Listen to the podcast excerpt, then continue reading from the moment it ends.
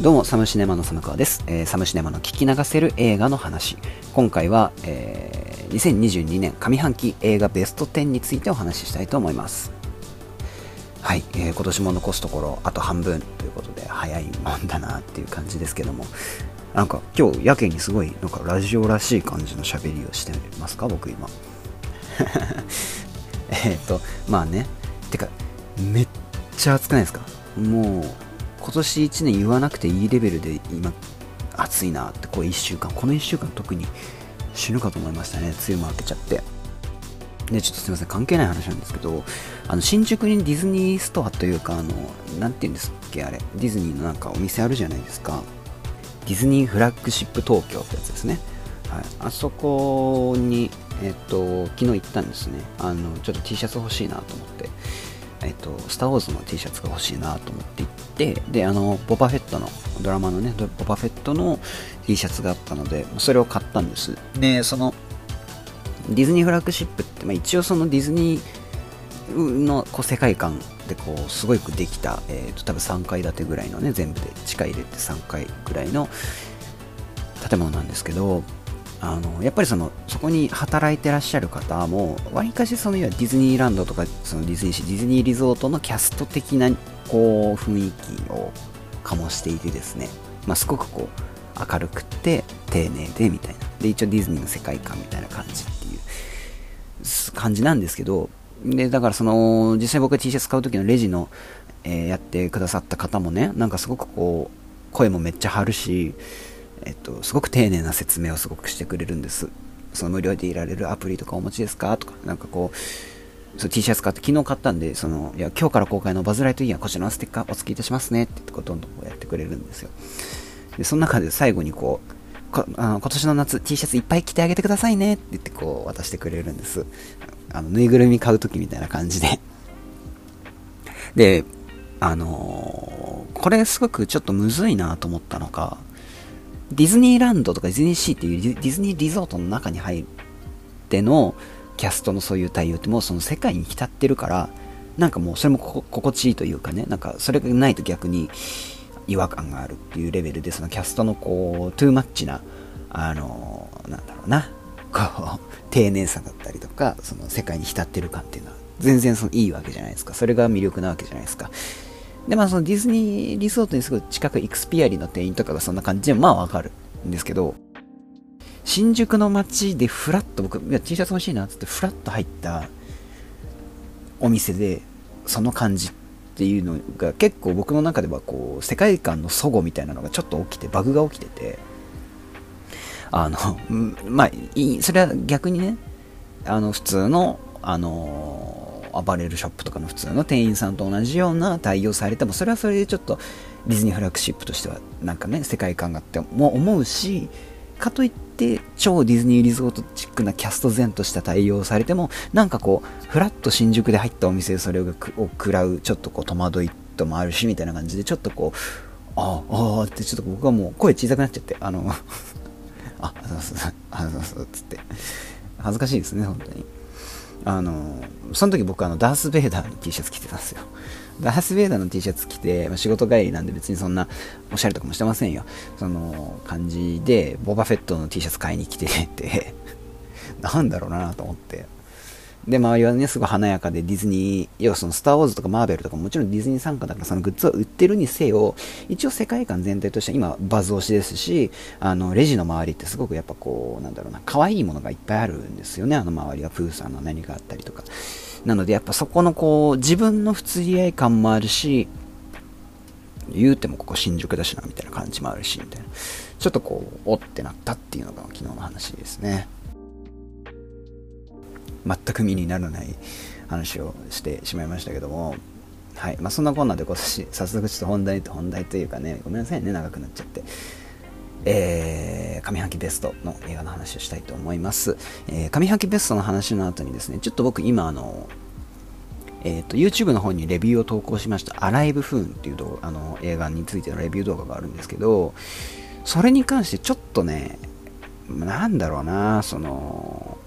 ちょっとこう思うところが追加であのありましてこれはね、ちょっと根深い問題なので、ちょっとその件についてもお話ししたいです。あの、あんまりタイトルにこう、アライブ風についてどうこうってやるとバレるんでね、ちょっとこういう、あの別件の中に紛れさせたいというふうに思ってます。えー、ちょっとね、あの、あーっていうところが、あークソっていうのが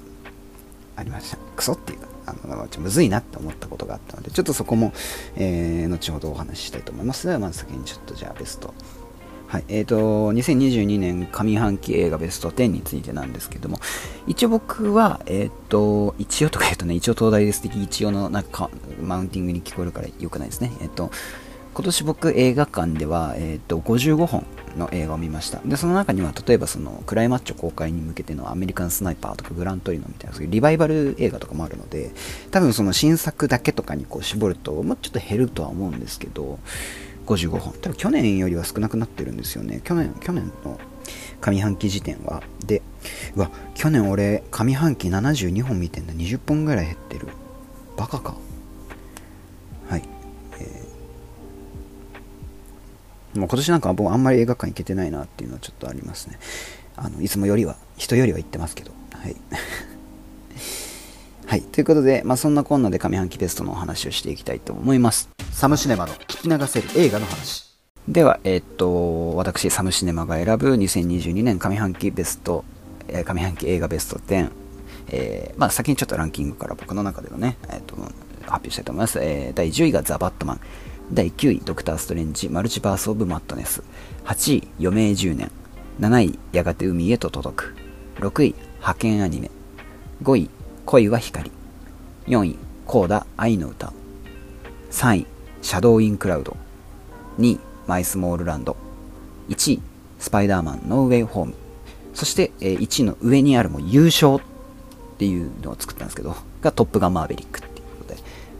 はい、えー、えー、っと、感じでございます。えー、10位ザ・バットマン、9位ドクター・ストレンジ・マルチバース・オブ・マッドネス、8位余命10年、7位やがて海へと届く、6位ハケンアニメ、5位恋は光、4位コーダ愛の歌、3位シャドウ・イン・クラウド、2位マイ・スモール・ランド、1位スパイダーマン・ノーウェイ・ホーム、えー、優勝がトップガン・マーヴェリックということでございます。えっ、ー、とね、なんか、あんまりこう、僕人のランキング見るのすごく好きで、あの、よくツイッターでこのタグね、あの、ハッシュタグ2022年上半期映画ベスト10見てるんですけど、それと比べるとちょっと僕のランキングあんま面白くねえなっていうのは正直あってあのなんかこうこの人だからみたいなのがあんまないというかね。それはねスパイダーマンノーウェイホームとかトップガンみんなあげるよそりゃっていう感じであのあんまこう今回は何ていうのかな。あの得意な感じがあんま出てないかなって自分で思ってるんですけど生かした致し方ないというかね。まあちょっとうんって感じではあるんですけど、じゃあまずちょっと順を追って、えっと、話していきたいと思います。第10位のザ・バットマン。えっと、僕、ザ・バットマンのレビューはですね、YouTube の方に投稿しております。あの、試写会でちょっと見たので、えっと、公開より先に見たのでね、あの、公開に合わせて YouTube の方に動画投稿したんですけど、まあ、伸びなかったですね、全然ね。はい。まあ、あのー、僕、バットマン映画の中でも、こう、超、超バットマンしてんなって感じがしましたね。ザ・バットマンは。あの、暗闇表現もそうですし、なんかこう、バットマン純度高めって感じがして、すごく好きでしたね。あの、と、とはいえ見たのがもう結構な前なので、あまりそのテンション感とかはちょっと覚えてないんですけど、あの、まあ、でもその、すげえ良かったです。3時間ある上映時間、上映時間、そう、あの上映時間が3時間ぐらいあるんですけど、その、なんだろうな、3時間あっという間とかではないんですけど、その3時間かけてもうゆっくりとこうじんわりとあのゴッサムシティに浸っていく感じとかが、あのー、なんだろうな、去年で言うとデューン砂の惑星とかに近いような、ああいう没入ものの感じの面白さっていう、えー、感じですね。あとはやっぱ探偵映画としての面白さとかも、そのゴードン警部とのバディになっていく感じとか、うん、あとヴィランのキモさとか、もうとにかくこう、いいねって思う瞬間がもう本当にたくさんあって、えーと、やっぱ DC はねこういうなんだろうなあのちょっとこう要素が多いかなんだろうな味の濃い映画みたいなものがやっぱ DC は似合うのかなというふうに思いました。えっ、ー、と、ジャスティスリーグの、あの、ザック・スナイダーカットってやつですか、4時間あるやつ。あれとか、もしくは、えっ、ー、と、去年の、えっ、ー、と、僕ベストですけど、あの、ザ・スーサイド・スクワット極悪党集結とか、ああいうこう監督の作家性であるとかなんかそういったものみたいな色がめっちゃ濃かったりとか今回のバットマンみたいにこうなんだろうなある意味でこう最大公約数みたいなの狙うのやめてるこう超味の濃い映画みたいな。とかがやっぱ DC は似合う気がしますね。マーベルとかのその質の良さみたいな方向とはやっぱちょっとうん差別化もできますしね、はい、そういう意味ですごくあのザ・バットマンはあえてその10位にしたっていうのはやっぱこう今年の上半期をちょっとなんだろうな、一個こう、10位で下支えしてくれる感じというか いう意味で10位にしました。はい。で、えっ、と、続いてが、ドクター・ストレンジ・マルチバース・オブ・マットネスです。えー、ぶっちゃけこれはもう今年ベスト級に面白かったっていう映画だったんですよね。あの、ドクター・ストレンジ・マルチバース・オブ・マットネスは。まずその、スパイダーマンノーウェイホームを見た後とかだと、特にあの、あとドラマ版のロキですね。ロキとか見た後だと、マルチバースを扱う作品ってさぞやっぱこう入り組んで難しくなっちゃったりするんじゃなかろうかっていうふうに思ってたんですけど、あの、全然そんなことなくって、まあ、要するにその MCU ずっと見てきたから、いろんなその、ね、あの、ユニバースがぐちゃぐちゃになっちゃうそのマルチバースっていうのは難しいなと思ったんですけど、そもそもそのパラレルワールド的に世界がこう入り組む映画っていうものはそもそも昔からあるわけで、それをもう一回改めてちゃんとマーベルの形式の中でやったといった感じ、それをちゃんと整理してやってくれたっていう、その、なんだろうな、要素が多いはずなのにこんなにもシンプルで初見でもわかるようなあので一本の映画としてすごく綺麗にまとまった作品として作り上げた、まあ、サムライミ、えー、すげえなと思いましたね。その本当にサムライミの新作を見に来たお客さんに対するそのサムライミえー、映画としてのこうサービス精神もあるし、えー、もちろん MCU 最新作としての面白さもあるしということですごく良かったなと思います。ああれか。ドクター・ステンジ僕このポッドキャストで結構長めのレビューみたいなの上げてますよねはいもしよかったら、めっちゃ長いんですけど、それも、あの話しておりますので、ぜひそちらもご,、えー、ご覧いただ、えー、お聞きいただけるとありがたいですね。はい、ドクター・ストレンジマルチバース・オブ・マットです。まあ、その、ザ・バットマンより僕はこっちの、その、ドクター・ストレンジのホラーゴア系みたいな方がちょっと好きだったので、はい、あのー、あとやっぱりこういうやっぱ短くって快活な映画の方がね、やかな映画の方がぶっちゃけ好きっていうのは正直あります。その、えー、いいってこう頭で考えていい、いいね、浸って最高だねっていうのよりもやっぱこう、体から湧き上がるこう最高って感じがあってドクター・スンジマーチバース・マテス9位にしました。8位からですね、えー、5位まではちょっと日本映画が続くんですけども、えー、8位の余命10年。これは藤井道人監督の作品ですね。えー、っと藤井道人監督っていうのはあの新聞記者とかねヤクザと家族とか僕すごく好きな映画の作り手さんなんですけどもこの前あのボックってね VOK VOOK っていうこう映像を作る人たちに対してのなんかある組織があるんですけど、そこが主催するビデオグラファー東京っていうのがあって、僕そこに行ったんですけど、そこで藤道人監督のセッションがあって、まあ、それも聞いてね、あ藤井監督のその考え方であるとか、いろんなものがすごくま勉強になったといった感じなんですけど、その余命10年って、まあ、要するにこう、難病もの的なジャンルとしてくくられることの多いようなあの題材ですよね。で、えっと、やっぱ映画が好きな人ほど、こう難病ものとか、そういったものに対する抵抗というか苦手意識っていうものはまああるわけで、まあ、僕も同じようにあります。その物語のために人が苦しんで病気になって辛い思いをしてっていう感動ポルノになりがちっていう。でそのなんだろうな。ありもしない。この世にありもしない症状がドラマのために作られてとかなんかそういったね。まあそのいけすかない映画ってものが多い印象っていうのはどうしてもあるんですけどその今回余命10年作る藤井監督も同じようにその難病もの余命いくばくもないものみたいなものに対してのアレルギーっていうのも当然あったっていう。ところでそんな藤井監督が作るわけですから、まあ、逆に言えばその難病ものに苦手意識のある人が納得して撮る話っていうところ。うーんで今回そのやっぱ実話なんですよね。もうすでに亡くなられている方の手記、えー、余命10年っていう本があってまあ、それの映画化という形なんですけどもうねあの本当に誠実な作りというかえーと、しっかりリサーチもされていてでそのご遺族の方とも一緒に作っていった映画ということだと思うんですけどでその余命10年、つまり約10年間、えー、近いその時間の流れっていうのを実際に四季をまたぎながらの撮影、1年かけて、えー、四季をまたぎながらの撮影をしたということで、本当に移りゆくその景色のいろいろと、えー、関係性が変化していくその登場人物たちのあの感じとかとっていうものをすごく丁寧に描いていてですね、あの本当にあの上質な映画だったかなというふうに思います。えっ、ー、と人の不幸を例えばこう感動の道具にするとかっていうね、そういうこう今までの難病ものに感じていたものっていうのはなくて、なんだろう、その生きた人の人生、いやその死ぬことに対しての映画ではなくて、生きていた人の生きている時の人生を、時間を丁寧に大切に描くっていう、そういうこう映画だったかなと、そ生きるということがどれだけあの愛おしくかけがえのないものなのか。でその要は泣かせ展開になりそうななんかこう大きな例えば病気に関する大きな出来事みたいなところはむしろこう MTV 風な編集でさらりとこうなんか流していくというかあのこういうことがありますっていうのをこうあんまりそこに重くこう感動ポイントを置くというよりはそのそこはあえてあの綺麗な映像とモンタージュで見せていくっていう。でもっとこうミニマルな心の機微にこそ時間を割いて描写していく。あの男女が歩いていてそこに風がバーンと吹いて桜が舞うっていうこのちょっと一瞬の奇跡みたいなものを共有した2人がちょっとこうそこにときめきや運命を感じて惹かれ合うとかってそういう過程をすごく丁寧に丁寧に紡いでいってでそれがこうそういうミニマルな描写が積み重なった10年間っていうものがこの映画の中には描かれている。確かにこの映画の中に彼ら彼女の時間が記録されているんだっていうすごくそういうふうに思いましたね。で、えっと、藤井監督の作品ずっと今村圭介さんという方が撮影をされているんですけどもまあ毎度のことながらその撮影がまあ綺麗で美しくって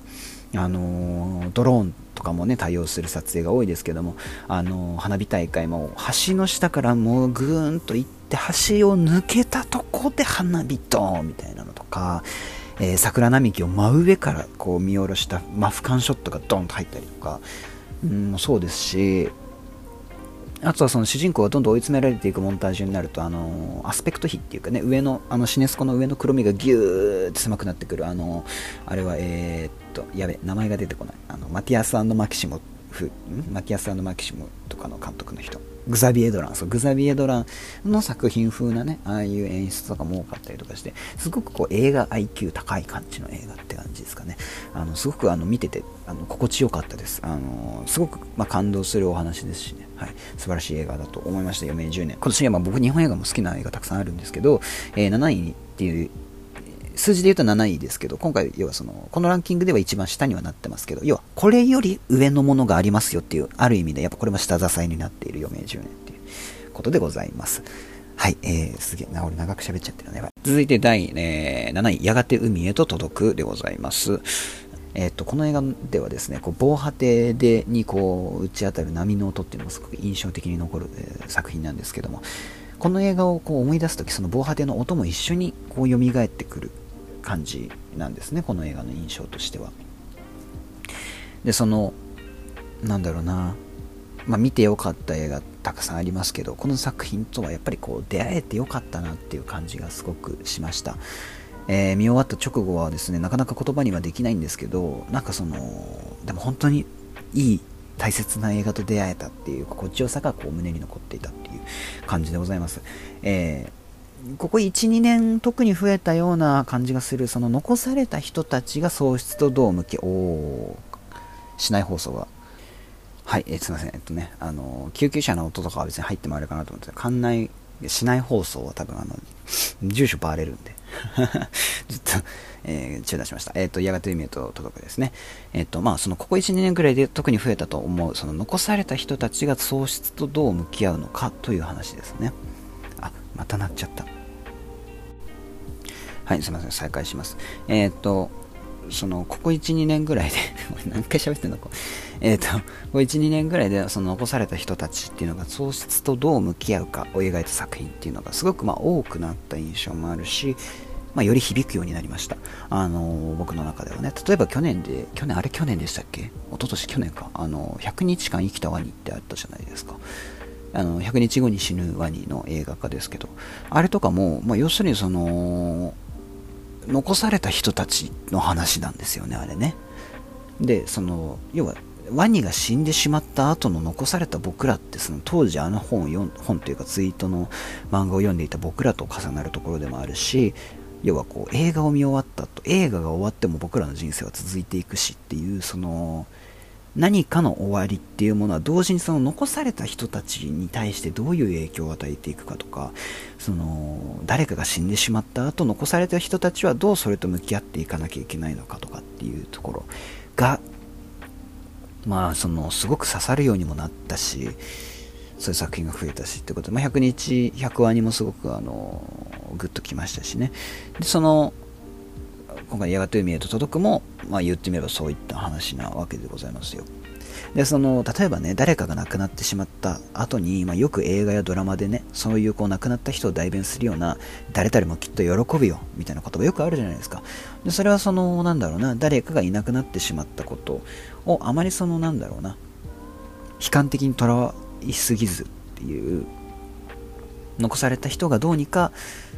その人の思いに応えようとしてやったことに対して誰々もきっと喜ぶよってその亡くなってしまったあの人もきっと喜ぶっていうことで現状生きている人たちが自分たちの行動を肯定するために使う言葉だと思うんですけどこの映画ではそういうまあ普通にこうポジティブとされるこういった言葉何々もきっと喜ぶよって言葉も決してポジティブな面ばかりではないんだなっていうのは人によってはあるんだなっていうことをちょっとハッとさせられてこう見ている間妙にその岸由乃さん演じるこうマナさんっていうねその主人公ですけどマナさん以外の登場人物の顔があんまりよく見えなかったりこうかけってたりとかしててでなんか妙に僕はそれちょっと気になったんです映画見てる時にね。そう顔が見えないから言ってることが本当なのかその要は真の気持ちみたいなものがその岸由紀乃さん演じるマナさん以外からはちょっと汲み取れなかったんですよね。シーンが汲み取れない状態だったのでなんかこう何とも難しいなというふうにこう思ってたんですけどそれも全て演出的な意図があったってことが分かるのが終盤なんですけどこっちが最初は汲み取れていなかった表情っていうものが見えた時にあそっかこんな時こんな目で見てたんだっていう。そのまあ、それもやっぱ映画を見てる僕は観客としてその見ていく中で、まあ、僕の解釈がねその表情が意味する意味あ意図っていうものが、あのー、僕はどこまで正しい解釈ができるかは分かりませんがその証明の仕方もありませんがでもそうやって人の表情が見えることであこういうことを考えてたんだ。でも当事者もしくはその場にいた人にはそれが分からなかった。どれだけ安心する相手でも大切な人でもずっと近くにいるはずの人でも本当の心までは理解できないんだなっても当然のことですけど。っていうものをこう改めてあの実感させられるなというところ。だからこそあの人はあの時何を見て何を考えてたんだろうっていうことを本当に知りたくなって理解したくって寄り添いたくってこう言葉と言葉の間の間とかその眼差しとかっていうものをこう食らいつくようにこの映画を見てね必死にこう拾い上げたくなるような感じ。そのみんなが誰かと一緒にいながらも孤独を抱えてる映画だからこそ観客の僕らは必死にそれに寄り添いたくなるというか。そういう気持ちがこう極に達したところでようやくまっすぐこちらを向いてくれるわけです。いろんなキャラクターがこの映画のいろんなキャラクターが最後になってようやくこのこっち側をスッと真正面から見てくれるんですね。顔を見せてくれるんですね。でそこに映る全ての人たちが何を見て何を考えてきたのか。はまあもちろんわからないんですけどその安易に分かった気にはもちろんなれないんですけどでもどこかやっぱりその顔が見えた時の安心感というものもあってうん、なんかすごくこういろいろその人との付き合い方とかっていうもののなんかこう愛おしさと愛おしさとか尊さみたいなものをもうもう一度確認する映画かなというふうに思いました、えー、ちなみに僕大学生活ってものをしてないんですね。あの高校卒業して専門学校行ったのであの大学っていうものをよく知らないんですけど新刊コンパってやっぱり地獄なんだなっていうふうに思いました。あの本当にあの デリカシーゼロのあの感じ最悪だなと思いましたね。本当大学生にならなくてよかったってちょっと思っちゃいました。はい。まあまあそんなこんなではい。えー、っていうのがやがて海へと届くでございます。はい、えー、続いて派遣アニメ。ですね。派遣アニメも僕このポッドキャストであのレビューを投稿しておりますので、えー、お時間ある方はぜひそちらを聞いていただきたいですね。あの一応映像制作の会社で仕事をしている僕が実際そうなんですけど、ただアニメに関してはよくわかんないんですけど、身としてはやっぱりその映像業界での働く人たちをこう褒めたたえる映画としてすごく丁寧ですし、お仕事映画としてね、すごくこうグッとくる。もう胸のが熱くなる映画でございました。ということで、派遣アニメぜひですね、あの皆さんまだ劇場でやってますから、あの本当にこういう映画がちゃんと売れて、ちゃんとお客さんが入ることで、よりその日本映画のクオリティというかね、が上がっていくよってことなので、ぜひ皆さんご覧くださいということで、これぐらいにします。続いて、恋は光です。これ今、えー、映画館でやってる映画なんですけども、これ本当に面白いんで、皆さん本当に見に行ってください。あの僕これ予告編見たときは、ああ、こういう映画苦手なんだよなっていうふうに思ってたんです。まあ要するにこう、ちょっとギガ化された漫画チックなキャラクターで、そのなんだろうな、男の考えた、え、恋愛映画みたいな感じでそういうのキモいよなって思って、あんまりちょっとこう、あと思ってたんですけど、まあでも SNS の評価めっちゃ良かったので、まあちょっと見に行ったんです。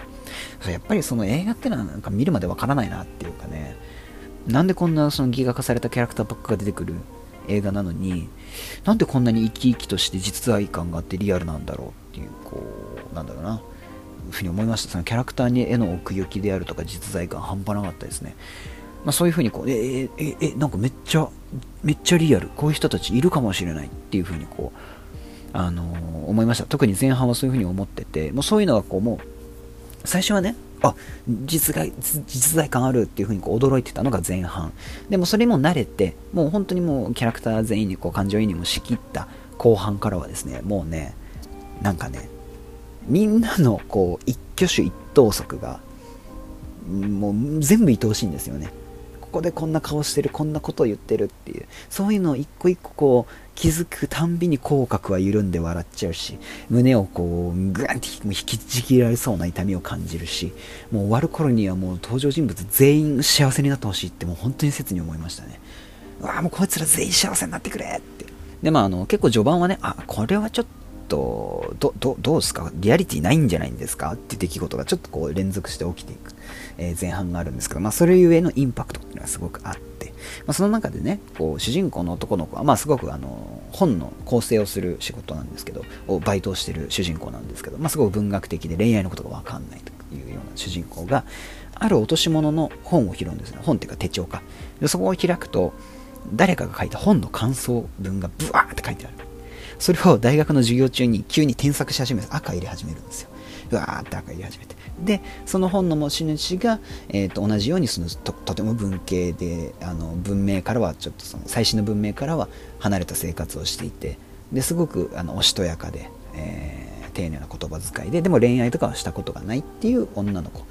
の持ち主が持ち主だったっていうのが分かるんですでその本をに赤を本の感想に赤入れるってねあの普通したらお前何やってんねんってなるけどその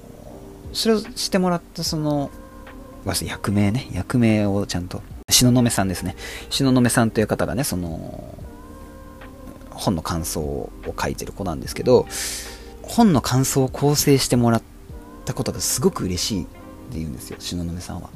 なんでかってそれは自分がこの世にいること要は誰かに見てもらっている。すごくしかも真摯な形で本の構成をすごく丁寧にしてくれているっていうそのなんだろうな。自分がこの世にいることを教えてくれる。自分の存在を証明肯定してくれる。それが喜びでありときめきであるって。これすごく普遍的な感情だと思うんですよね。自分がこの世にいていいっていう証明であるというふうに思うわけですわ。その恋心とかっていうのは。その例えばあの恋人がいるとかその自分がとって大切な人、まあ、恋人じゃなくてもいいと友達とか。そういうこう、うん、なんだろうな。他者が自分のことを思ってくれていることの嬉しさ喜びってまあ結局はそういうことですよね。自分はここにいていいんだっていうか自分がこの世界にいることであの何かいいことが起きているんだっていうその自己肯定につながることが、えーと結果的にはその、まあ、友情であるとか恋愛であるとかときめきであるとかそういったことにつながるっていうすごく普遍的なことだったりとかなんかね、そういったものがこう丁寧に丁寧に描かれていくんですね。で、あの、今回のその恋は光っていう映画は、その恋愛を定義してみるっていうのが、まあ、題材なわけですよ。その要は恋愛というのが分からなくて、この文系の主人公が、その言葉巧みにいろんなものをこう飲み込んでいきながら、いろんな人の話を聞きながら恋愛を定義していく。恋愛を、恋を、えー、定義づけていく。っていう話なんですけど、まあ大体こういう話ってさ、その、要は、恋愛っていうのは恋っていうのは頭じゃなくてここで済んだよみたいな。胸です心で済んだよみたいなことに結局は落ち着くそこに着地するんだろうなって僕はちょっと思ってたんです安易にも。なんですけどこの映画はしっかりその要は恋愛を言語化すること定義づけること、えー、っていうところから逃げないっていう最終的にちゃんと言語化しようと最後まで踏ん張る。でその要は心とか胸とか本能とかっていうその数値化不可能な衝動みたいなものを加味した上でじゃあなんでこんなに心が衝動が動かされてしまうのかっていうところも含めて言語化しようとする。で心に正直になっていくっていうその心と頭と両輪で恋愛っていうものを紐解いていく。その先にやっぱりこう見ててわあ恋愛っていいなみたいなことを純粋に思わされるっていう本当にこうなんだろうな、まあ、恋愛映画というよりは恋愛についての映画っていう感じ。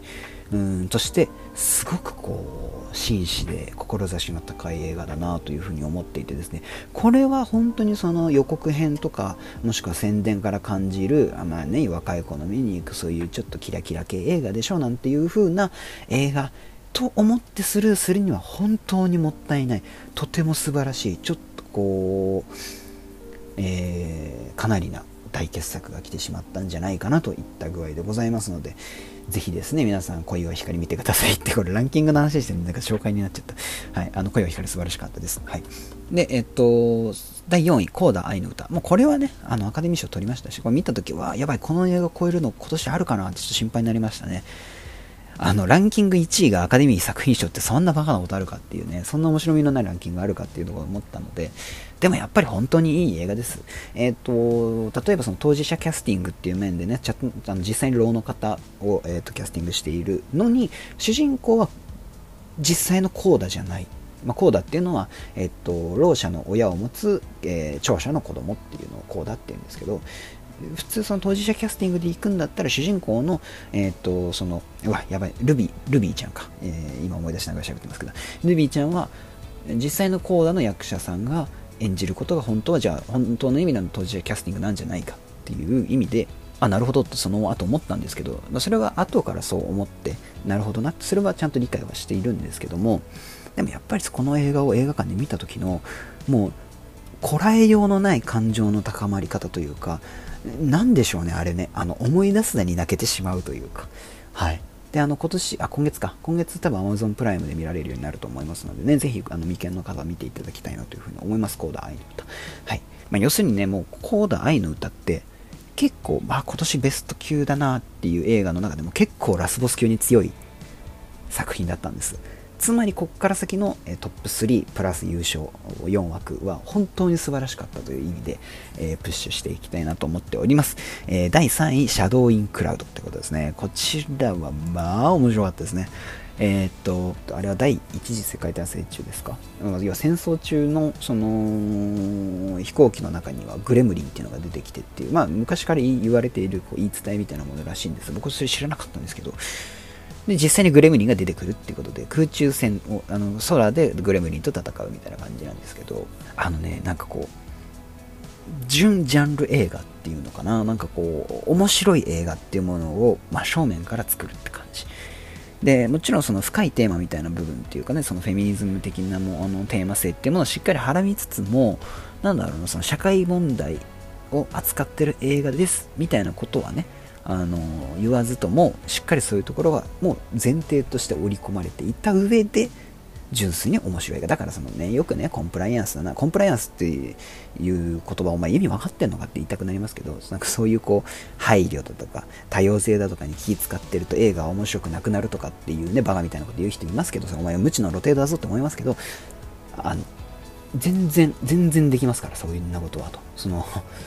ちゃんとした倫理観の上において面白い映画を作ることがいくらでもできますよっていうことをこのシャドウインクラウドを通してやっぱり改めて思いますし、えー、とそんなあのちょっとこう堅苦しい言い方じゃなくてももうとにかく超スーパー楽しいという感じでございます。体感15分ぐらいのあっという間に終わるんですけど超楽しい映画でございました、えー、超楽しいしか言ってないですね。あのまず前半はほぼ密室劇っていった感じで、あの飛行機の銃座のところに閉じ込められてしまった主人公はあのクロエあのグレース・モレッツですねクロエちゃんですね。が要はその女の子1人がそこの、えー、銃座に閉じ込められてその上では、えー、男どもがねクソホモソーシャルの機内っていうものがこう繰り広げられてそこでも女性蔑視の発言だとかっていうのがずっと繰り広げられるのをそひたすら無線で聞いている前半ってあのねまずそこが最高でしたね。あの演出がうまいなと本当にあの思いました。そこからとにかくこうバイバイゲームで面白くなっていくっていうかえこんなことありなんていうぐらいちょっととんでも描写が積み重なっていく感じが心地よかったですどんどん飛躍していく感じあの本当にあの大変に面白い映画でございました。あのまだ映画館でやってるとこもあるのかな。まあ、配信とかも来たらぜひ皆さん本当にこれあの発掘良品というほど埋もれてないとは思うんですけど、あの本当にいい映画ですので、ぜひ皆さんご覧くださいということで、シャドウインクラウド超楽しかったですね。はい。で、第2位、マイスモールランドですね。えー、結構最近見たんですけど、あのー、えー、っとですね、これも、まあ、日本映画です。えー、で、ちょちょっとね、最近僕、マイスモールランドの話を友達とかにちょ見てくださいってしすぎて今もう一回喋るのだるってちょっと思っちゃったって完全お前の塩梅じゃないかと思ったんですけどえ、ー、と僕は埼玉に住んでるんですけどその埼玉の川口が舞台なんですね、まあ、僕川口はあんま行かないんですけど川口に住んでいるクルド人の,、まあ、あの移民の家族の話なんですけどえーまあ、そこで暮らしているねその家族がその難民申請っていうものをこうなんて認めてもらえなくって在留資格っていうものを失うんですよ。そこから物語が始まるんですね。でその僕これ本当知らなかったのがお恥ずかしいんですけどあの在留資格をなくした移民の方々って、まあ、いてもいいけど日本にいてもいいけど働いちゃダメとか県を越えちゃいけないとかそういうこうえじゃあどうやって生活すればいいんですか？っていうようなルールっていうものを課せられるわけですよ。で働いてしまうと、えー、入管管理局に捕まってしまう。そこに収容されてしまうっていう。あのえそれって人道的にダメすぎないですかっていうようなでそういう日本ってクソだなって思うと同時にそういう日本にしてしまっている我々参政権を持っているのにっていうところがすごいこうああってこう思いましたなんかなんで日本って先進国って名乗ってんだろうなって思うこと日々あるんですよね。そのもちろんこの移民の問題もあります。この前の名古屋名古屋入管のこともありますし、まあ、それだけじゃなくて、その例えばあのジェンダーに関することでもトランスあの LGBTQ に関することもろもろとにかく今度のあの参議院選のねあの各党の政策について丸抜で答えるリストのチェックリストみたいなのありましたけどあの中でもね差別を禁止するよりも、ね、え差別容認すんだみたいなね。なんだこの日本気もっていうところがあったりとかしましたけど、うん、なんかそういう日本にしてしまっている我々に問題があるっていうか明らかにそこにこうああの責任があってその上でこれだけ苦しんでいる人たちがいてただ普通に生きていくことさえこんなにも難しいのかっていう。で主人公にとってはね幼い頃にクルドっていう国がもうなくって日本に逃げてきて幼い頃から日本で育ったのにもしくは多分あの妹さんは主人公の妹さんは日本しか知らないのかもしれない。弟もまさにそうですけど。っていう日本しか知らない日本で生まれ育ったような彼らが日本に住むことが犯罪のように扱われるって。なんか本当にもうかはクソってすごい思いましたしまあそういったこう、本当にリアルタイムの問題意識っていうものを突きつけられると同時に、この映画はすごくこう、青春映画としての機微とか眩しさとか愛おしさっていうものを丁寧に描いていて、あの、普通に映画としてもめちゃくちゃ面白いんですね。なんかそこにこう、宿るほのかな恋心とか、えー、季節の移ろいとか、家族の食事の場面とか、あラーメン食べるシーンとかも思い出すだに泣けてきてしまうんですけども、うんなんかそういうこうとにかく色鮮やかでみずみずしくてそして力強い映像の数々。本当に丁寧な撮影と美しい景色と残酷な世の中と、えー、っていうものをすごく突きつけられて。あのよくね僕あの思うその島国なわけで日本っていうのはだから国境っていうものが地面に敷かれててここから越えたらどうこうみたいなものって日本人にはちょっとこう体感しようがないじゃないですか。島国だと。なんですけどこの主人公にとってはその埼玉に住んでいる主人公は東京に行ってはいけないっていうことからその埼玉の川口と東京をこうまたぐ、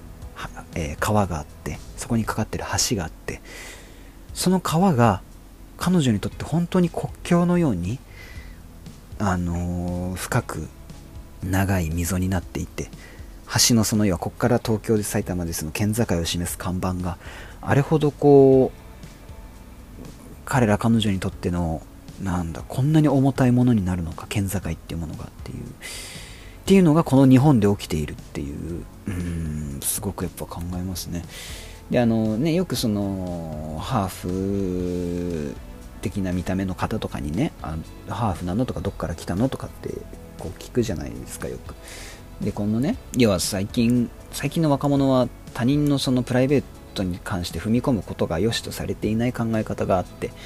みたいなのあってそれは当然なんですよ。その言いたくないことはあるしそのみんながみんな自分のルーツとかそういったものをさらりと言えるような人たちばかりではないわけでなんで逆にそういうのを平気で聞けるのかっていうのは僕は思うことが多々あるわけですよね。もちろんあのえ彼女いんの？とかっていう質問の黒さとかもすごいやっぱ日々思うわけですけど、まあ、それと同時にそれをよりこうこの映画では例えばどこから来たの？って別に何の悪気もなく聞いていることでもクルドっていうは国をなくした彼らにとっては自分のルーツについて聞かれるとどう答えようかなんて答えようか？って言ってとりあえずドイツから来ましたってとりあえず言うとか。そのたんびによぎるそのアイデンティティのなんか揺らぎとかっていうものがなんかねすごくこう強く感じました。このどこから来たのっていう聞くのは簡単だけど答えるにはとても長い話で難しくて複雑でっていうえー、ことってあの今年のアカデミー賞で短編映画を短編映画賞を受賞したリズ・アーメッドがあの主演のザ・ロング・グッドバイっていう短編映画がありましてね、あの YouTube であの普通に公式で見られる作品なので、あの英語字幕、英語音声、英語音声かなあれ、英語字幕が出せるんですよ。けど、それだけでも全然話の内容わかるので、ぜひ本当に10分ぐらいの短編なので見ていただきたいんですけども、そこでもやっぱり同じように、えー、とそのどっから来たんだっていうこと聞かれること、でそそこの別なんていうのかなあの見た目が要は人種的見た目が違う人が住んでいることっていうことに対する生きづらさっていうのかな。っていうものがまあ、ザ・ロング・グッドバイってその要は海外で作られた映画でそういうふうに思うああなるほどなと思って見てたんですけどこれと同じようなことが日本も無関係じゃなくって日本でも同じように起きてるってハッとさせられるというかね、こういう人種問題みたいなものって、とかくやっぱアメリカとかでしょでブラック・ライブスマーターはアメリカの出来事だよねって、あの、対岸の火を見ているようにこう思ってるかもしれないんですけど、よりその、そう思ってる人が多いからこそ、えーと、海外から来るその移民の方もしくはその出稼ぎに来てくる方とか留学生とかっていった方々に対しての考え方あのなんだろうかなギャップみたいなのがすごくあるのかなというふうに思いました。えっと、僕の家の近所にある、えっと、アイリッシュパブのお店があってそこの従業員さんが21歳とかの、えっと、ベトナム人の方がいてその方とお話ししててあの留学生なんですって。で、えっと、学校行ってる間以外は多分ずっとバイトしてるみたいなことをおっしゃっていてあのそのお店に毎日いるのとあと近くの、えっと、沖縄料理屋さんでフロアのバイトしててみたいな話しててあの海外のに行って勉強するために行ってで勉強以外バイトしてってすごいことしてるなと思って。あの日本で生まれて日本しか知らないで日本で仕事しててで僕の場合は男性ですしそういった意味ですごくこう優位なね立場なわけじゃないですか。日本人で日本で育った男性っていうものが一番差別から縁遠いっていうのはあの、まあ、よく言われることですけど。そういう優位な立場にいる特権的立場に立ってしまっている僕なんかがマイクロアグレッションであるとかそういったこうなんだろう他者に対しての共感みたいなものを諦めたりその勉強ちゃんとしようとかっていうこう意思っていうものを失ったら終わりだなってやっぱすごく思うというかね。うんなんかその考える余裕のある人間は考えなきゃダメだっていうふうに思いました。そのああどうしたらいいのかねっていう難しい問題だよねって済ませていいことじゃないだろうっていうことをねすごくこう、まあ、そういったことも思い出すしそのとにかく出てくるあの登場人物皆さん愛おしいし青春映画家族映画としても大傑作だというふうに思いますのでマイスモールランドぜひ三重県の方はぜひ見ていただきたいなと思っております。長くなっちゃった。はい、えー、続いて第1位。ちょっとテンションこれね変わりますが、えー、第1位はスパイダーマンノーウェイホームでございます。えー、これに関しても多分どっかのポッドキャストで喋ったような気もするんですけど、まああのまあ、昔から僕、まあ、スター・ウォーズとアメコミで育った人間ですので、アメコミ映画で育った人間ですので、ずっとスパイダーマン好きでよかったっていうのはすごく報われた、あの本当に天にも昇る気持ちというかね、あの死ぬ前に見るならスパイダーマンノーウェイホームかなっていうぐらいの幸せな映画でございました。あのだからもちろん1位。最初はね、あのスパイダーマンノーウェイホームを優勝みたいな感じで、えー、しようかなと思ってたんですけど、この後、この上の優勝トップガンマーヴェリックがちょっとあの地球上に現存する映画で一番面白かったので まあちょっとね、スパイダーマンの辺を1位になっていただいた上で、トップガンはね、ちょっとあの、映画の底力、映画館で映画を見ることの底力っていうものを再体再体験、再発見させてくれる。これってもう映画の真髄じゃないかと。映画の原点にして、映画の最前線にして、映画というもの、映画そのもの、トップガンイコール映画、映画イコールトップガンみたいなことになってるなというふうに思っていて、あのすごくこの映画館で見た、この映画を見た体験っていうのはすごく大きなものだなというふうに思っているので、えー、トップガンマーベリックが優勝ということでございます。はい。といった感じで、えー、っと、以上トップ10でございました。あのこの前見た犬王とかね、あのフリー、これもあの難民の話、アニメドキュメンタリーですけど、えー、フリーとか犬王とか、あのー、そういったね、映画もすごく良かったし、えー、ね、あのー、例えば、配信で見ましたけど、ようやく配信で見た、遅まきながら見ましたドキュメンタリー映画、はりぼてとかも素晴らしかったし、うん、あの死刑に至る病も良かった、えー、シン・ウルトラマンも面白かったですし、とにかく面白い映画たくさんありました。ナイトメア・アリーとかアンビュランスも結構もう今年ベスト級に大好きな映画でございました。ということで、2022年上半期素晴らしかったので、一旦上半期の映画についてここで区切らせていただきます。で、ちょっとすみません、こっからさらに、ちょっと、ごめんなさい、こんだけ長く喋っててまだ喋るのかって感じなんですけど、あの、アライブ風についてちょっと言いたいことがあって、あの、僕、アライブフーンという映画についてどう思ったかっていうのは YouTube の方に投稿していますので、ぜひそちらを見ていただきたいんですね。で、えっと、アライブフーン、確かに車描写すごく良かったけど、えー、っと、ドラマパートのその人物の描き込みが、あの、キャラクター描写とかそういったものがセリフでしか説明されていおらず、えー、キャラクター描写みたいなものが、えー、っと丁寧に描かれていないっていうのと、えっと、ドリフトっていうもののルールがわからないから、せっかく車描写を丁寧にかっこよく撮ったとて、えっと、気持ちはもっついてこないから、えっと、面白くねえんだっていうふうに僕は言ったんです、YouTube の方で。もうちょっと丁寧に言ってますけど。っていうのをロジカルに説明しているのが YouTube の動画で説明してるんです、僕は。で、えっと、えっと、ど、ど、ど、ど、ど、どれだっけ、どれだっけ。今ちょっとあの、監督の下山天さん、僕下山天さんはすごく好きなんですよ。の、えっと、6月28日5時34分の Facebook の投稿で、えっと、僕の YouTube について取り上げられていて、監督の Facebook で、あーっと、ちょっとびっくりしちゃったんですけど、まあ、あの、嬉しいんですよ。で、えー、ここで、僕のサムネイルに本気のドリフト映画大絶賛ムードに水を差しますっていうサムネイルにしてるんですけど、えー、下山天監督がですね、水を差すどころかすごい分析、特にトップガン、スター・ウォーズと比べて説明欠落論には参りました。でもごめんなさい、本当に説明嫌いでして、映画は感じるもので、そして今でも観客の想像の余白を信じています。だからセリフ説明に頼る方があまり見ない人なんです。なので普通のお仕事が来ない監督なんですね、わら。納得かつ見応えあるレビュー動画です。映画をご覧になった方はぜひ。といった紹介文とともに僕の動画をこう載せてくださってるんです。まあ、一応その僕の言っていることはあの分かるよというふうに言ってくださってるんですけど多分伝わってないなっていうふうに思っていてセリフによる説明に頼る方があんま見ないんです説明が苦手で観客の想像の余地を信じてるんですっていうふうにおっしゃってるんですけどそういうことじゃないんですよとそもそもまずそのキャラクター描写が甘いのはセリフでしか説明してなくて人物描写。それこそ映画力映画の力っていうものを使った表現っていうものをしてないんですよ。だから映画そのセリフで説明しろなんて僕は言ってなくって。かつそのドリフトのルールがわからないから映画の面白くねっていうのは別にその説明しろって言ってるわけじゃなくてその説明描写とかそういうことでやるって言ってるんじゃなくてあのすげえドラテクみたいなものに対する感動が心にしみるには一体何がすごくて何がえー、っとそのレースにおいて大事でとかっていうポイントポイントをある程度飲み込んでもらわないと分かんねえじゃんって話をしてるんです僕は。っていうふうに今僕すごいなんか焦って喋ってる人もいたんですけど嫌ですね。あのトップガンとスター・ウォーズであのブリーフィングが行われていることがすごく重要な映画ですよねっていうふうに僕はちょっと動画で引用していてあのブリーフィングがあるから例えばここでこういう危機に面した時に何が悪いことが起きるのかっていうのはお客さんがあの自発的に感じられることですね。例えばレーダーが壊れちゃったら正確に弾が撃てない。正確に弾が撃てないとこれができないみたいなことが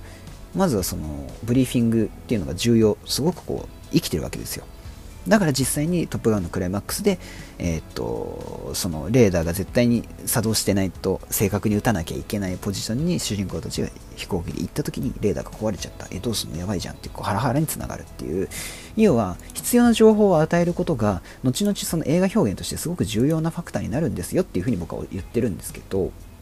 あのその下山監督の考える映画幻想要は説明をしない。しないんじゃなくってうまい映画監督は説明とわからないようにお客さんにそういうのを提示していくのがうまい映画なんですよっていうふうに僕は思うんですよね。つまり説明をしないんじゃなくってうまいんです説明が。でセリフによる説明とかそういう情報をただ提供するだけの映画は良くないですよっていうのが映画の美しい形とされていますよね。なのに下山監督はちょっとそういうこう映画の美学だとか美しさみたいなもののそのなんか、えいい映画幻想みたいなのちょっと俺はずれてると思うんですけどそういうのを信じすぎるあまり説明をしないことがかっこいいと思ってる。それは違うじゃん。でかっこいい車の映像だけ見せたいんだったらそれは車が好きな人が買う雑誌の DVD につける付録でいいんですよ。映画やるんだったら物語とか心とかそういったものに届かなきゃいけないんだったら必要な情報は提供しなきゃいけませんよねって話ですよ。っていうことを僕は思うんですけどってことですね。でまあ多分監督もそうはあれそうなんですけどコメント欄がまた怖くってあのー、なんかその説明台詞がなくてよかったですよみたいな。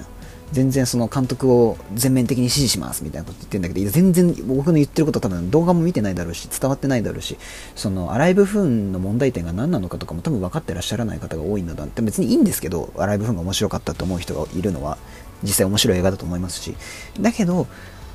あの、ちょっともうちょっとその視野を広げて考えていただいた上でね。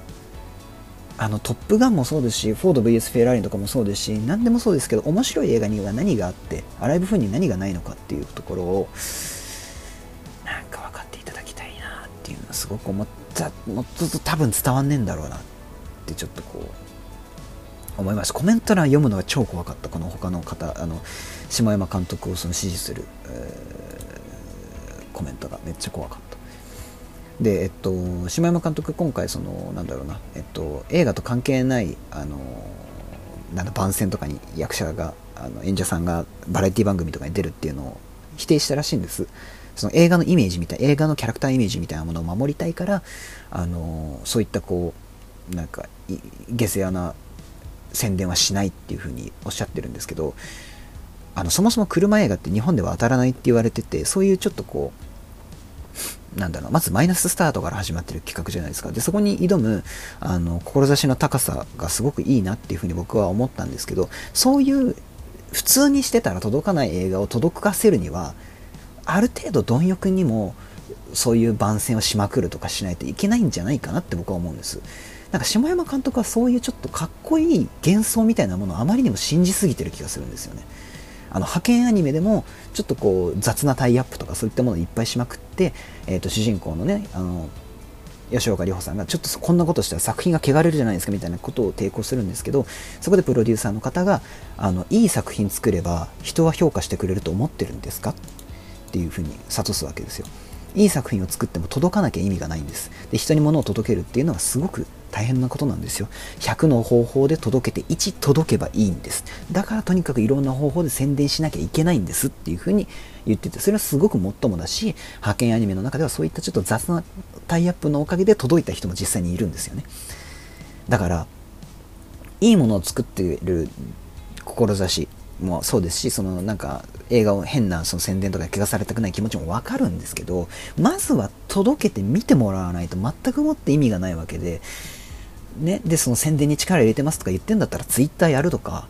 TikTok やるとか、Instagram やるとか、監督もとか SNS のことについて、今の人たちにどうやったら届くとか、勉強されてはどうですかってすごく思うんです。あの、Facebook って実名だし、多分、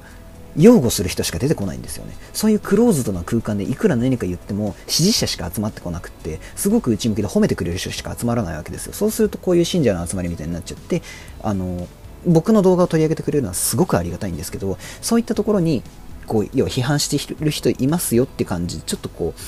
う、なんだろうな、吊るし上げを食らってる感じが僕はして、なんかねあの取り上げてくれてることとか僕の動画を見てくださったことっていうのはすごくありがたいし下山監督が尊敬する映画人ではあるというふうに思っているんですけどいくらなんでもちょっとそのやりたいこととやってることがおかしすぎないですかっていうふうにそのもっと柔軟に考えないと今のお客さんには映画届かないですよっていう。ふうにすごく思いました。あの、てか、派遣アニメ見てください。島山監督もぜひ。っていうふうに、ちょっと偉そうながらすごく思っていて、っていうのを一連の Facebook の投稿を見るだに、思ったな。なんかあのちょっとその映画っていうものの幻想を信じてるのはいいんですけどそれと現実はさすがにちょっと違うのでリアルに生きている人間に映画を届けるためにもっと貪欲にならないといけないと思いますということをすごく強く思いました、えー、このままだと本当に車が好きな方々の間で広まってもしくは映画ファンがあの広めて終わっちゃうのでちょっとね、あとあの、島山監督、さらに最近の投稿で言えば、映画貴族のクソ評価よりも観客の皆さんをワクワクさせるために作ってますとか言ってて、あ、そういうこと言っちゃうんだ。すごいちょっとショックだったんですけど、要するになんか映画貴族のクソ評価とかっていう、要はその、まあ僕もそういううちに含まれてるんでしょうけど、あの、なんでこの映画がこういうところが足りないかとかっていうよりも、普通に、ね、ああ、なんか車いっぱい走っててかっこよかった、楽しかったって言って楽しんで褒めてくれるお客さんを優先してる。まあいいんですけど全然それも。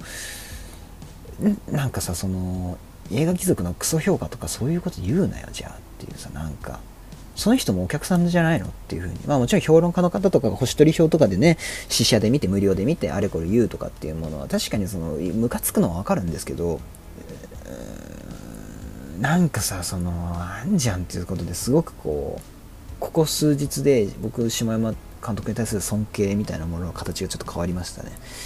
ちょっとショックだなというふうに思いました。はい。てか本当に説明に頼らない